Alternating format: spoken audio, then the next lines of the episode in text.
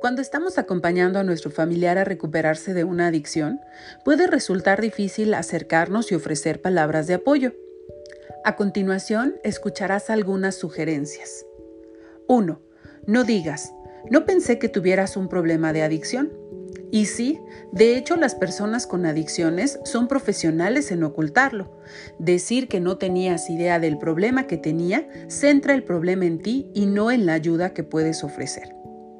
¿De qué hubiera servido que tú lo supieras desde antes? Recuerda que se requiere de fuerza y valentía para hablar abiertamente sobre el reconocimiento de una adicción. Concéntrate en eso. En su lugar, trata de decir, estoy orgulloso u orgullosa de ti. Esto puede hacerlo sentir un poco incómodo, especialmente si eran conscientes de la adicción. Sin embargo, es importante reforzar lo positivo dentro de lo difícil que es mantenerse en sobriedad. Esto puede hacer que las personas con adicciones piensen que el esfuerzo que están haciendo está valiendo la pena. 2. No preguntar o sugerir. ¿Acaso no puedes tomarte solo una y parar? ¿O por qué no te la llevas relajada y consumes solo ocasionalmente? Si te han confiado lo suficiente para decirte sobre la recuperación de su adicción, escucha y no juzgues. No sugieras si no sabes lo que ha sucedido y en qué etapa se encuentra.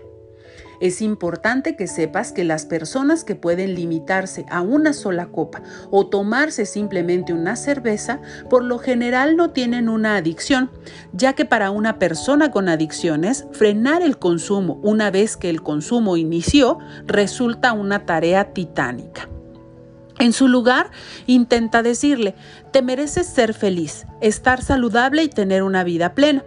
Concéntrate en lo positivo de su cambio al dejar de consumir e ir a su grupo de ayuda.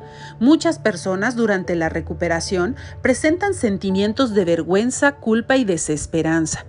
Tú ayudarías mucho si le recordaras que tiene experiencias de felicidad y sobre todo el mantenimiento de su salud como un objetivo final. 3. No se pregunta, entonces nunca vas a volver a beber ninguna sola copa o consumir un poco. Esta pregunta puede provocar ansiedad para cualquier persona. La recuperación a menudo no solo se trata del consumo de alcohol o de otras sustancias.